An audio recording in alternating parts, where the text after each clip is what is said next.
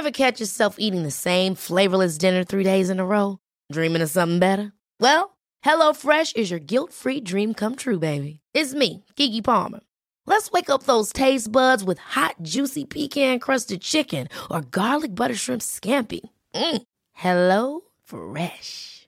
Stop dreaming of all the delicious possibilities and dig in at HelloFresh.com. Let's get this dinner party started.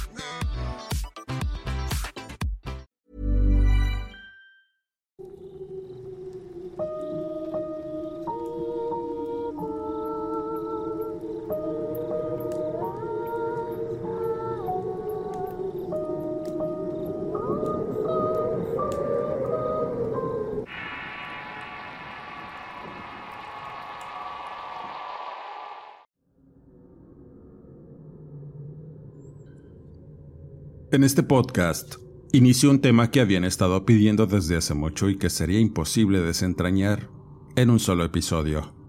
Las sectas. En especial aquellas que, lejos de ser algo fuera de las doctrinas conocidas, son hasta hace poco ocultas y han adquirido presencia, organización y mucha influencia sobre todo en intelectuales, contestatarios y progresistas que buscan una ideología que represente sus ideales y libre pensamiento. Así pues, el satanismo es lo que se acerca más a ser una creencia mayormente difundida, pero contrario a lo que se pueda pensar.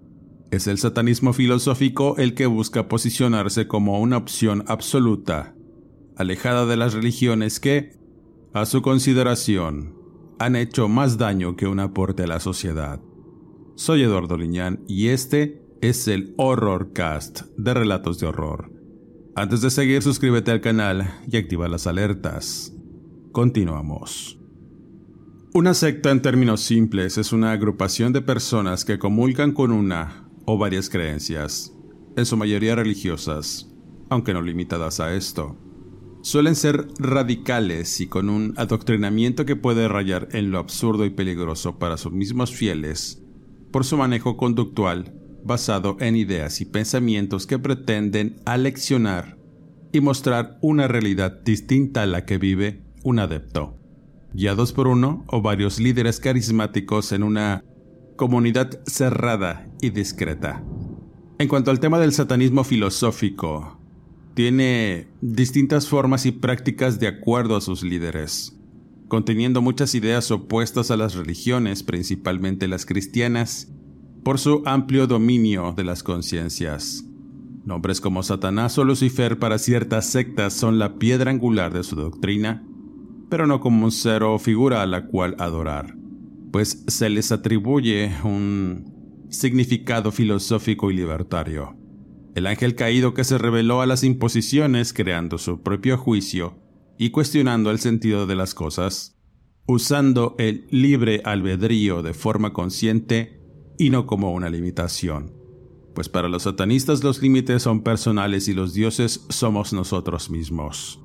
Así pues, el satanismo actual busca formar parte de un desarrollo religioso e ideológico de las nuevas generaciones, ofreciendo una actitud distinta hacia la vida, las creencias y los alcances. Lo que se pretende es eh, plantear un racionamiento lógico hacia la existencia espiritual o la trascendencia a planos superiores sin caer en temas de ocultismo, ya que se busca darle un pensamiento lógico y razonable, planteando la idea de que el satanismo actual es en realidad un símbolo de libertad conocimiento de la ley, la ciencia, la moral y la ética que busca unificar a la humanidad como una entidad única, en que la igualdad entre los individuos sea la piedra angular de una nueva sociedad, sin prejuicios ni ideas religiosas o místicas. El satanismo moderno considera que una persona alejada de ideas religiosas es un ser libre, la inexistencia de Dios llevaría a la humanidad a ser una especie avanzada, con la capacidad de crear sin ninguna limitación. No obstante, el satanismo tiene distintas caras que van de acuerdo a nuestra propia perspectiva, nuestras propias ideas y las corrientes religiosas que imperan en el país donde vivimos. Hasta hace algunas décadas, El satanismo surgió con la nueva era, en que muchas prácticas neopaganas tomaron lugar en la sociedad, entre ellas el satanismo ideológico. Más allá de la rebelión social en contra del viejo mundo y las religiones judeocristianas, las personas han adquirido un pensamiento racionalista alejado de las creencias místicas, pero contrariamente se basan en una de estas creencias para enarbolar un estandarte satánico, en el que el individualismo y el racionalismo convergen, influenciado por ideas progresistas, anticristianismo, ateísmo, ocultismo, magia y filosofía. Y aunque pudiéramos encontrar distintos nombres en cuanto a sectas satánicas, solo existen dos corrientes principales en la creencia y práctica, en el método y el adoctrinamiento. La primera corriente es el satanismo como un pensamiento racionalista e individualista que se enfoca en cuestionar principalmente los valores del cristianismo. Un satanista racional no cree en Dios ni Jesucristo ni en la resurrección. No acepta que el fundamentalismo cristiano esté basado en la misericordia y el perdón. Considera que los códigos morales son individuales y no sociales. Cada uno es su propio constructor moral, según los satanistas. La segunda corriente y quizá con la que identificamos a la mayoría de estas sectas es la adoración al demonio. Los miembros de estas sectas creen en Satanás como un guía personal y su salvador, en que hay vida después de la muerte, donde se reunirían con su maestro oscuro. Y estas sectas son muy peligrosas, pues así como la cristiandad en la que existen profetas que indican la voluntad de Dios, en el satanismo se piensa que hay iluminados que ordenan, en base a pensamientos profundos, la realización de tareas en su mayor parte malignas, para agradar a su Señor Oscuro. En estas corrientes de pensamiento se establecen pactos con el llamado diablo, en donde se promulgan actos de fe, rechazo de la religión que emana de Dios y los actos criminales son el común para demostrar devoción. No hay sacrificio propio, debe ser de otros, y sólo así se llega al regazo del Padre, pues es a través del Padre que todo puede llegar a realizarse afirman los satanistas. En este podcast me centraré en el satanismo filosófico, que es una forma de ateísmo fundamentalista. No todo el satanismo involucra algún tipo de adoración al mal. Una de las bases de esta corriente de pensamiento es que se considera no religioso, descartando la creencia en una entidad divina, pues, e irónicamente proponen que no se debe seguir a un líder religioso. Desde un punto de vista de esta secta, la divinidad es una forma de engaño para ocultar la verdadera naturaleza y emociones humanas, teniendo un especial énfasis de estar en contra de todas las religiones del mundo, no tanto las que son étnicas o locales, y sí muy especialmente en las judeocristianas. Sus argumentos varían e intentan difundir la idea de que el Dios de los gentiles es una figura cruel, castigador de los llamados pecadores y creador de un lugar de tormento eterno para el que no siga sus reglas. Pues se tiene la creencia de que en la cristiandad todos son pecadores y por tanto la crueldad de Dios golpea todo. Así pues, el satanismo moderno propone que las personas cuestionen, se cultiven y procuren su engrandecimiento, donde el perdón es para sí mismo siempre criticando todas las religiones por sus dogmas autoritarios en tanto sus líderes sectarios proponen reglas que vayan en conjunto con la propia naturaleza humana y su libre albedrío. En el satanismo no hay pecados. Nada impide el desarrollo del pensamiento crítico y ven a la figura de Satanás como un símbolo de rebeldía ante una autoridad espiritual arbitraria colocándola como una forma metafórica de la voluntad inquebrantable de las personas que no siguen corrientes, que cuestionan las leyes supuestamente sagradas y rechaza todas las imposiciones tiránicas que, y como era de esperarse, provienen del poder religioso dominante que ha dañado a la humanidad por siglos. Sin duda, la última palabra la tienen todos ustedes. Sin embargo, quedan estas preguntas. ¿El satanismo moderno es algo acorde a los tiempos que vivimos? Es un estandarte que debe ser enarbolado por las mentes progresistas e incluyentes que buscan regir al mundo. ¿Tú qué piensas? Déjame saber tu opinión en la caja de comentarios de este video. Continuamos. Finalmente, y en el relato relacionado, hablaré de una historia sobre sectas y sus consecuencias, además de cómo una de estas llamadas hermandades u apoyos para la realización de vida y mejorar el aspecto económico de las personas se transformó en una verdadera pesadilla para una seguidora y la que con reservas compartió una historia horrible y trágica de su propio caso, con el temor y la zozobra que aún le produce el pensar que quizá las personas que integran esa sociedad dedicada a la ayuda emocional basada en una creencia pagana la sigan buscando para que no revele la verdad al interior de lo que pudo llamar una secta peligrosa. Para la realización de esta historia se cambiaron nombres, lugares y personas, compartiendo únicamente la esencia y el contexto del relato. Como siempre, la veracidad de las palabras vertidas en este relato queda en su apreciable y atinado criterio. El relato de esta mujer, a la que llamaré Ernestina, comienza con un momento de mucha ansiedad. Se había separado de su esposo después de una larga y tortuosa relación que la llevó a ser hospitalizada muchas veces por lesiones. ¿Qué decir de la violencia psicológica de la que era objeto hasta que por fin pudo separarse y huir de ese entorno de violencia en el que vivía, yéndose a refugiar con unos familiares en una ciudad del centro del país, donde comenzó a trabajar como cajera de una tienda de conveniencia.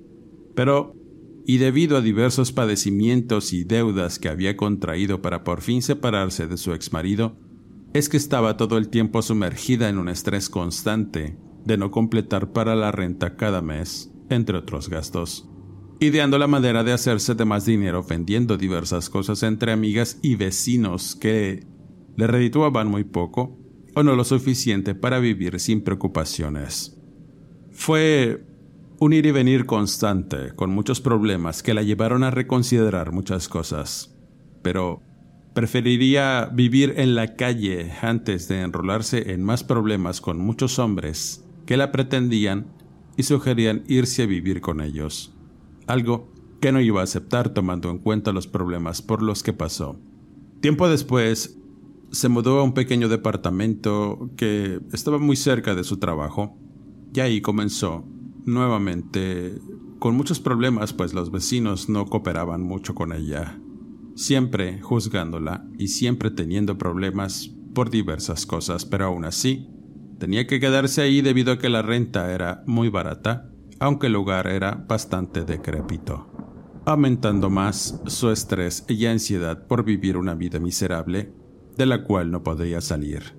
Uno de esos días en los que estuvo a punto de caer en una profunda depresión al ser embargada por no pagar los abonos de unos muebles, su vida ya no le importó más yendo a trabajar sin mayor esperanza, pero la providencia y la mala suerte actúan de diversas maneras y en cierto momento, mientras cobraba, entró una mujer a la tienda muy bien vestida y con un claro semblante de opulencia que provocó la envidia de la cajera.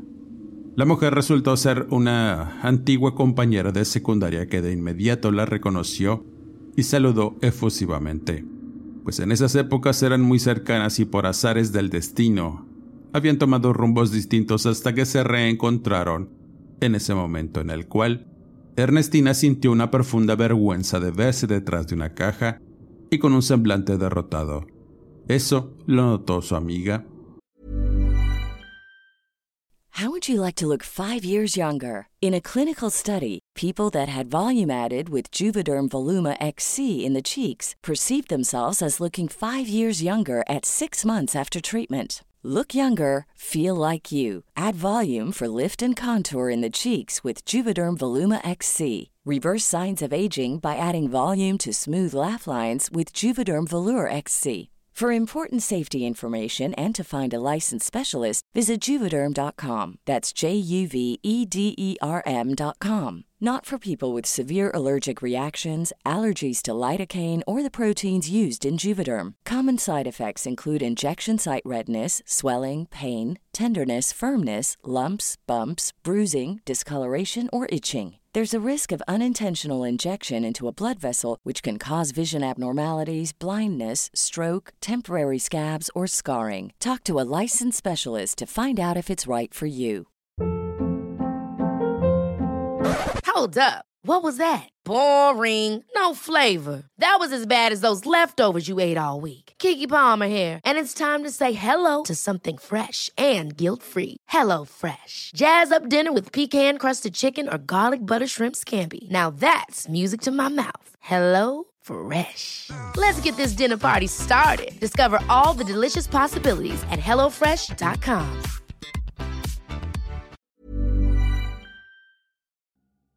La primavera está aquí, así que es el mejor momento para sacar lo viejo de la rutina y vivir nuevas experiencias, entre ellas nuestros estrenos de terror, y hasta una nueva manera de obtener dinero con tus compras gracias a iBota. iBota es una app que puedes descargar totalmente gratis y que te da la mayor cantidad de dinero en efectivo en cientos de artículos y marcas, no solo en las botanas que disfrutas mientras nos escuchas, Olvídate de otras apps que son igual que brujos charlatanes y solamente te dan puntos fantasmas. Con iBota simplemente agrega tus ofertas a la aplicación y obtén dinero real que podrás transferir a tu cuenta bancaria, PayPal o tarjeta de regalo. No lo dudes y únete a una comunidad con 50 millones de usuarios que ya disponen de los beneficios de más de 2.700 marcas y tiendas, como Lowe's, Macy's, Sephora y Best Buy. Y para que termines de convencerte, en este momento iBota está ofreciendo a nuestro público 5 dólares solo por probar iBota usando el código ROR cuando te registras. Solo tienes que ir al App Store o Google Play Store y descargar la aplicación iBota gratis para comenzar a ganar dinero en efectivo y usar el código ROR. Esto es iBota en Google Play o App Store y usa el código ROR. Aprovecha los nuevos comienzos y corre a descargar la aplicación para ganar más cashback.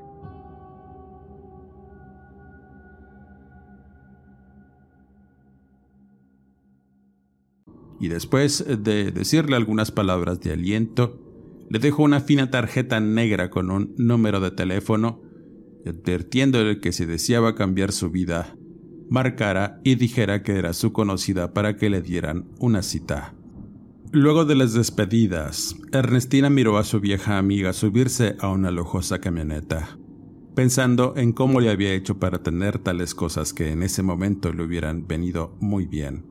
Pasaron los días, olvidando el encuentro hasta que una tarde en que la mujer descansó y miró que entre sus ropas estaba la tarjeta que le había dado su amiga, pensó que no tenía nada que perder y marcó al número contestándole un hombre con una voz muy amable y aterciopelada que de inmediato le dio confianza, escuchando atenta un discurso elaborado en donde le planteaban un cambio de vida, pues ese lugar era precisamente para cambiar la mentalidad y romper con muchos paradigmas que mantenían a la gente sumergida en pensamientos mediocres y pobreza. Al final del discurso, la mujer se quedó convencida de ir a un recinto donde se reunían los miembros de una comunidad de cambio de vida, en donde la citaron precisamente para tal fin. Llegando el día, Ernestina no sabía qué esperar, no sabía de qué modo un grupo de personas optimistas iban a cambiar su vida y resolver muchos de sus problemas.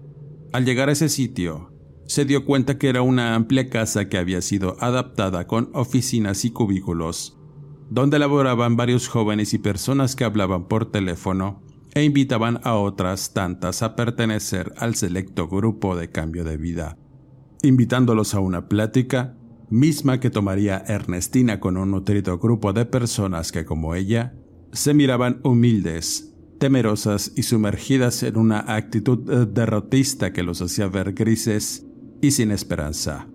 Contrariamente, había otras personas que tenían un brillo y actitud de optimismo que rayaba en la exageración serviles y aduladores todo el tiempo con un discurso que fue escuchado por todos los asistentes, invitándolos a pasar al recinto de las conferencias donde escucharían pláticas motivacionales y con un enfoque doctrinal que Ernestina descubriría. Así, todas esas personas humildes entraron a un recinto donde había decenas de sillas, un podio de conferencias, luces y sonido además de varias cortinas negras que tapaban ventanas y salidas. Todo con el fin de encender luces de distintas tonalidades que en conjunto con la música ambiental daba una sensación de calma y paz que hizo a la gente ponerse cómoda para escuchar la plática de varias personas bien vestidas y teatrales por el mensaje que intentaban dar. Liberación de los pensamientos derrotistas y aceptar una nueva corriente de ideas alejadas de los cánones establecidos. Esa era la finalidad. Al término de la primera semana de pláticas, Ernestina había tenido que bailar, aplaudir conectarse supuestamente con su niño interior, gritar al unísono y diversas actividades que iban enfocadas a desinhibirse de los complejos, según los conferencistas y el líder de estos, el coach Martín, el cual era un joven pulcramente vestido que evidentemente era un orador magistral por el dominio de la palabra y el convencimiento. La cita la semana siguiente iba con una advertencia. Si todos querían un cambio, debían renunciar a su antigua vida y trabajos para comenzar un nuevo camino. Y fueron conducidos a la salida de aquella casa para que meditaran en lo dicho y esperar la llamada del coach Martín. Ernestina había salido de ese lugar fastidiada de tantas cosas que le parecieron tonterías sin sentido. Aún tenía un mundo de problemas, sabiendo que por aplaudir y echar porras no iban a solucionarse pero esa misma noche recibiría una llamada del coach Martín. Sus palabras la envolvieron, comentándole que fuera la semana siguiente para continuar con su cambio de vida, haciéndole ver que su trabajo miserable no la sacaría de pobre, tratando de convencerla que en el grupo de cambio de vida estaba la respuesta y la comunidad le apoyaría mientras durara el entrenamiento y cambio de mentalidad. Con esa idea y el día lunes, Ernestina, en vez de presentarse al trabajo, tomó la decisión de ir al grupo, siendo un momento crucial en su vida el dejar pasar el transporte para tomar otro que la llevaría a cambiar su destino, como le habían prometido. En eso pensaba mientras iba y al llegar a la casa, fue recibida por una fila de jóvenes sonrientes que permanecían en cada lado de una larga alfombra roja que llegaba hasta la calle, y al caminar por esta, todos comenzaron a aplaudir y echar porras a Ernestina, y ese era el comienzo de su nueva vida. Al entrar en el recinto cerrado pudo observar a varias personas que habían estado con ella previamente, esperando sentadas en las sillas en la oscuridad total. Ernestina fue sentada en estas para esperar a que comenzara la siguiente etapa del coaching, al cual denominaban el renacimiento. No supo cuánto tiempo estuvo en silencio y en la total obscuridad escuchando únicamente el siseo de su propia respiración y algunos murmullos lejanos hasta que finalmente se encendió una luz roja que iluminó el centro del podio, surgiendo la figura de un hombre muy peculiar, calvo, bien vestido, con traje negro brillante y una corbata roja. Su larga y melenuda barba le daba un aspecto imponente y a la vez sombrío. Sus ojos claros cerraban ese aspecto inquietante de modos refinados y pausados, los cuales hicieron que todos pusieran atención a ese discurso que iba a dar, en el cual señalaba que debían dejar de lado todas sus creencias, pero en especial las religiosas, pues en el grupo no existían ni dioses ni diablos, solamente la persona como un ser de poder y libre de hacer lo mejor para su beneficio crecimiento y adoración personal, pues finalmente es el individuo quien crea y destruye según el discurso de aquel hombre, al que después conocería como el maestro Mayel. Era un hombre de mucho poder en la congregación, uno que llamó poderosamente la atención de Ernestina de una forma inquietante y profunda. La tesitura de su voz aunada al poder en cada frase que decía el hombre fue un parteaguas. De inmediato sintió una fuerte vibra recorrerla en el momento en que el maestro Mayel le toca la frente en el recinto oscuro y fue una gran revelación. Ella lo describiría como una serie de ideas y pensamientos que se instalaron en su mente, quitándole muchas inhibiciones, pesadumbre y una nueva idea de las cosas a su alrededor. Después, fue conducida a otro recinto donde ella y otras personas se les ordenó desnudarse y quedarse así, en tanto otros miembros de esa comunidad los miraban con detenimiento y el maestro continuaba con su letanía, preguntando hasta dónde serían capaces de llegar para tener lo que siempre desearon. Quedarían a cambio a un universo que trabajaba por ellos, entre otras cosas que resultaron impactantes para Ernestina, así para otros que salieron del recinto sin decir nada más, quedando únicamente la mujer y otro puñado de personas que fueron bañadas y ungidas con algún tipo de aceite aromático para después colocarles unas túnicas blancas amarradas a la cintura con un hilo dorado que significaba su adhesión a la comunidad, al grupo de vida y secta de la nueva era. A partir de ahí, Ernestina fue leccionada e introducida en un nuevo doctrinamiento, enfocado en la autorrealización por medio de la satisfacción de los sentidos, sin importar nada más habiendo ciertas reglas que debían respetarse y todas eran para beneficio del grupo de vida. Ahí conoció a varios coaches, de los que aprendió muchas cosas para poder conducirse en un mundo ignorante y hambriento de prosperidad, pues lo que predicaban era el gusto por el conocimiento, el alcance del poder de diversos tipos y cómo hacerse de éste en distintas formas. Una de ellas eran los diezmos y las cooperaciones de sus miembros que cada día crecían más pues tenían un tipo de esquema por invitación y niveles de aprendizaje, pero para subir los niveles había dos formas.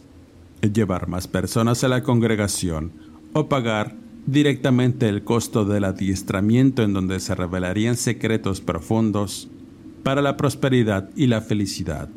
Ernestina fue una creyente en este proyecto de vida que estaba cambiando su perspectiva. Servía en la comunidad y atraía a gente para que entrara solventando muchos de sus gastos, pues poco a poco se ganó la confianza de todos los miembros de manera optimista y alentando siempre el empeño y las ganas que ponía cada día para la realización de sus sueños. Uno de ellos era precisamente descubrir el secreto que tanto se prometía y que solo el maestro Mayel poseía.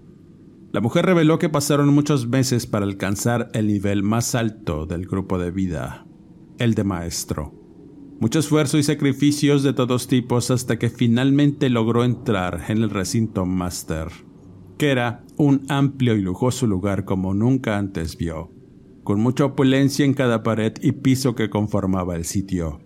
Su iniciación sería un viernes por la noche y solo debía vestir la túnica blanca con el cordón dorado.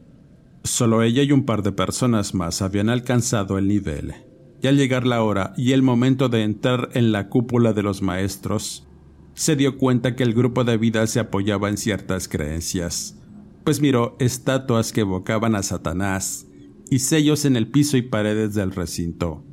Eso fue muy impactante para ella, pues nunca se imaginó que la raíz de la secta fuera así, pues pensaba que todo era agnóstico, libre de creencias religiosas y eso rompía todos los esquemas y preceptos de la organización. Las paredes tenían pinturas y fotografías, algunas muy antiguas de personajes con miradas siniestras y otras personas conocidas y de amplio poder en escalas políticas y religiosas, los que supuestamente mantenían la estructura económica de la organización. Ernestina no podía entender qué hacía todo eso ahí, y esos pensamientos fueron interrumpidos por el maestro Mayel, que salió vestido con una fina túnica negra con galones dorados y un gorro de terciopelo en su calva. Luego de un elaborado ritual donde las tres personas fueron despojadas de sus mantos, les fueron entregadas unas negras con hilos rojos para amarrar y se las colocaron con mucha pleitesía.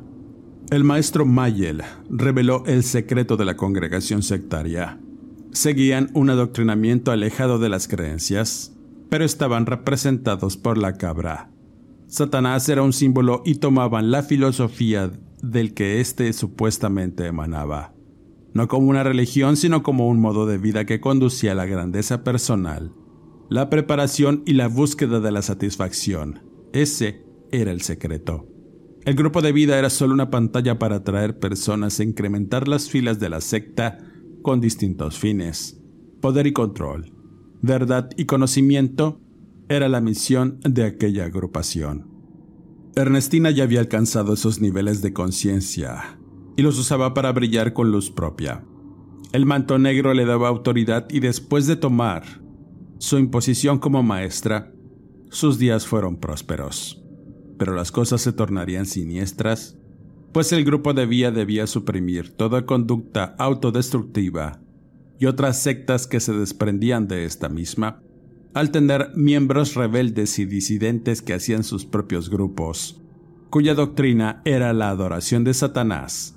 Como figura de culto y con ello se desprendían prácticas de diversos tipos, entre estas sacrificios humanos, animales, templos secretos con altares y supuestos pactos de sangre con un ser infrahumano del tipo demonio y de los cuales tenían noticias algunos grupos tan pequeños e integrados por jóvenes sin experiencia que no representaban un problema. Pero había uno en particular que había crecido en miembros y poder. Eso generaba una preocupación. La congregación no deseaba ser expuesta, pero muchos de sus llamados coaches encontraron algo en la adoración a la cabra, algo que los hizo cometer diversas atrocidades que marcaron la formación del templo de la cabra roja. Ya los tenían ubicados y lo siguiente era confrontar a esa gente para que desistiera de sus prácticas profanas que iban en contra de las creencias satanistas del grupo de vida. Ernestina formaría parte del grupo inquisidor por ser maestra de nivel, junto con otros masters y el propio Mayel. Dirigiéndose a una parte de la ciudad donde solo había marginación y olvido, además de grandes y derruidos edificios que eran vestigios de antiguas glorias, y una prosperidad que se había ido con el tiempo. Ahora solo había construcciones cayéndose, sumergidas en humedad y tiempo. Era la antítesis de todo lo que significaba el grupo de vida. Miseria, decadencia y oscuridad, el fin de los tiempos. Luego de recorrer varias calles llegaron a un conjunto de antiguas vecindades en las que, de entrada, se podía mirar una capilla con una figura de la muerte y otros santos que comúnmente encuentras en barrios marginales y que buscan su protección. Decenas de velas y ofrendas marcaban la entrada oscura que conducía por un largo pasillo y lleno de grafitis y basura, además de malvivientes que parecían dormir al hospicio de la podredumbre que invadía todo y para cerrar ese cuadro desalentador había unas inscripciones en una pared carcomida y cito, Por mí se va a la ciudad del llanto, por mí se va al eterno dolor, por mí se va a la raza condenada, rezaban esas frases dantescas. Era el recibimiento que tuvieron un grupo de personas pulcamente vestidas, comenzando a caminar entre toda esa iniquidad que parecía emanar de todos los rincones de aquella vecindad. Era como si esa entrada infernal les advirtiera que iban a tener que enfrentar, y después de caminar entre un laberinto de cuartos viejos y derrumbados que apestaban horrible, llegaron a uno cuya puerta estaba mejor conservada que las demás. El rojo pentagrama invertido que cubría casi todo el portón de madera, y en medio, dibujada de forma casi perfecta, una cabeza de cabra que emulaba aquellos pentagramas lavellanos que adornaban el salón de los maestros en el grupo de vida, solo que este estaba trazado de una forma extraña y contraria a algo ordenado y sublime, como lo que representaba la doctrina del grupo. Mayel de inmediato tocó la puerta en repetidas ocasiones hasta que escucharon los seguros abrirse, asomándose después un tipo con rostro macilento y unos ojos saltones preguntando qué deseaban, haciéndose un diálogo entre el líder y el viejo. Ernestina sintió que el valor la abandonaba. Era algo que nunca pensó enfrentar y no era solamente el sitio espantoso en el que estaba, era algo más grande y horrible lo que sentía en aquel lugar. Un poder fuera de toda proporción que hizo sentir enfermos no solo a ella, sino a los demás acompañantes que todo el tiempo estuvieron con las manos en la boca y nariz para no oler y no perder el sentido de la realidad, pues el ambiente olía además a distintas sustancias alucinógenas. La mujer entendía que había personas en el grupo que se inclinaban más a la adoración de la figura de Satanás por diversos motivos. En el salón de los maestros había mucha lectura y enseñanzas antiguas que podían torcer la mente de alguien no preparado. Y quizá eso era lo que transformaba a los miembros en seres apasionados cuya mente alterada los hacía cometer actos viles y alejados de toda moral, en aras de supuestamente agradar y atraer a la figura del diablo. A eso estaba expuesta.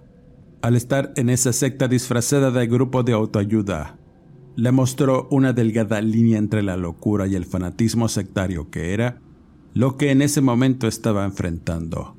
Una línea torcida en el plan de expansión del maestro Mayel. Luego de una calorada discusión, se le permitió entrar al maestro y a un par de coaches, Martín y Ángela. La idea de visitar ese sitio era saber los alcances y qué tan bien organizados estaban, quiénes eran los líderes y actuar sobre ellos, y aunque nunca se dijo cómo lo harían, al cerrarse la puerta tras ellos, Ernestina se quedó junto con otro maestro el cual fumaba muy nervioso, externando que no deseaba estar ahí. Presentía que algo iba a pasar y eso lo tenía con mucha tensión. Y mientras los minutos pasaban, vieron como una persona que parecía descansar en uno de los viejos cuartos salió con una fina bolsa debajo de su brazo. Vestía de forma harapienta y la suciedad que tenía por todo su cuerpo era evidente. El rostro lleno de mugre mostró una sonrisa de dientes manchados y unos ojos que lanzaron una mirada pétrea quedándose inamovible mientras miraba a ambos. Eso les produjo una tensión y nervios que consumían sus entrañas por el temor, y más cuando se acerca lento donde estaban sin dejar de mirarlos. Cargaba con algo de esfuerzo la fina bolsa, algo que no correspondía a la figura andrajosa y harapienta de aquel sujeto. El gesto de repugnancia y las náuseas resultantes de oler la hediondez insoportable del hombre hizo a Ernestina dar un gemido e intentar alejarse del tipo, el cual cambió su expresión torva por una de burla, diciéndoles algo que descolocó a ambos. ¡Ea! Andan buscando al diablo. Me presento, yo soy. Ah, miren. Dios manda el alimento y el diablo lo cocina. Dicho esto, el hombre coloca la bolsa en el suelo con un gesto de burla y mirando con esos ojos extraños a Ernestina. La abre rápidamente y dentro parecía haber pedazos de pequeños brazos y piernas, cabellos y despojos que espantaron a la mujer y al maestro al mirar aquellas atrocidades dentro de aquella fina bolsa, sin poder dar crédito. Ernestina de inmediato entró en pánico y salió corriendo sin mirar atrás en tanto el indigente le daba azotes al compañero que empezó a quejarse por el dolor. La mujer solo alcanzó a escuchar sus gritos de súplica, gritos que hicieron eco en las derruidas paredes, y mientras buscaba la forma de salir del laberíntico lugar, se iba sumergiéndose más en la oscuridad y recorriendo pasillos interminables que conducían y conectaban con otras vecindades de pasillos estrechos, en donde las personas que habitaban esos podridos lugares salían curiosas a mirar la desesperación y el miedo de Ernestina, burlándose de la mujer, lanzándole basura y desechos que la bañaron en insoportable pestilencia y horror. Uno que la hizo correr sin parar hasta buscar una salida de aquel infierno, encontrándose en un lugar muy antiguo de casas de madera y personas que la miraban con recelo, hasta que una de esas surgió de las sombras indicándole el camino de salida a la calle que por la desesperación no podía encontrar. Al salir de ese espantoso lugar, se dio cuenta que estaba alejada de muchas calles de donde inicialmente había entrado. Podía ver el negro edificio a lo lejos y el vehículo lujoso del maestro Mayel que estaba siendo vandalizado por la gente del lugar.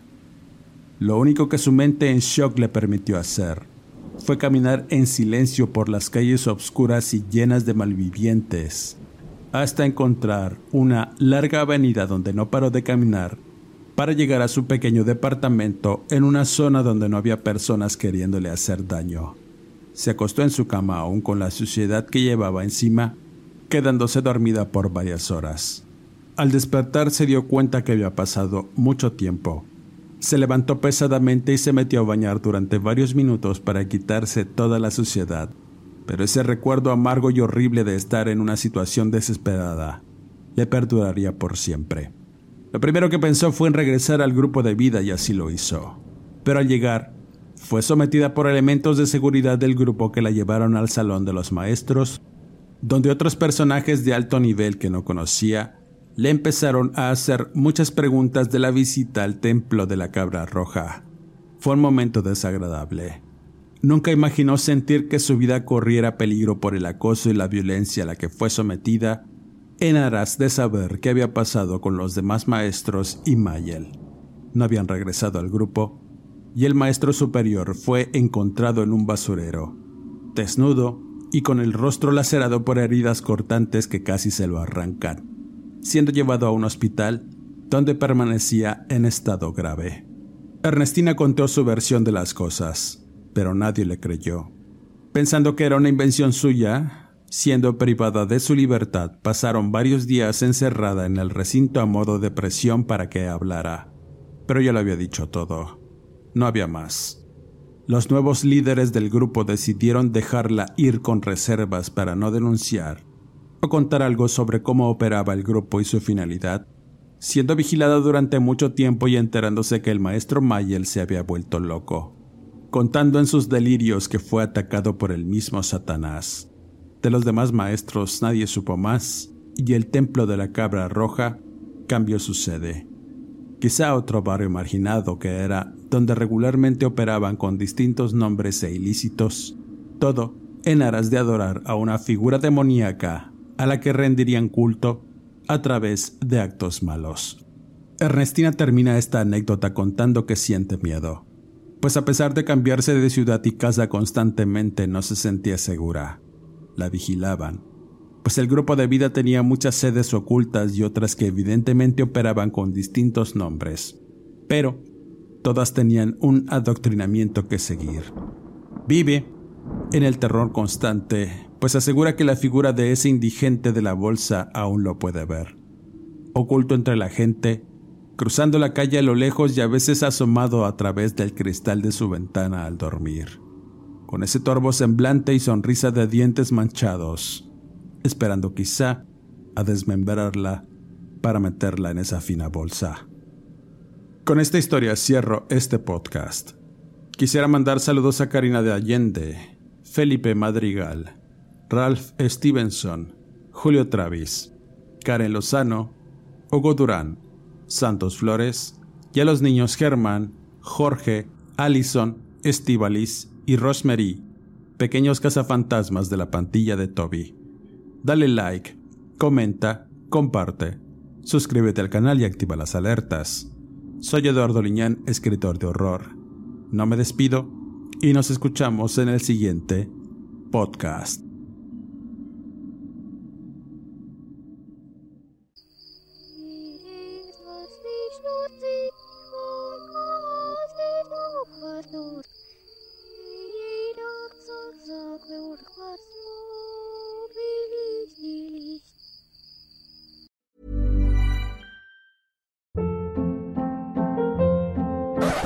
Up. What was that? Boring. No flavor. That was as bad as those leftovers you ate all week. Kiki Palmer here, and it's time to say hello to something fresh and guilt-free. Hello Fresh. Jazz up dinner with pecan-crusted chicken or garlic butter shrimp scampi. Now that's music to my mouth. Hello Fresh. Let's get this dinner party started. Discover all the delicious possibilities at hellofresh.com.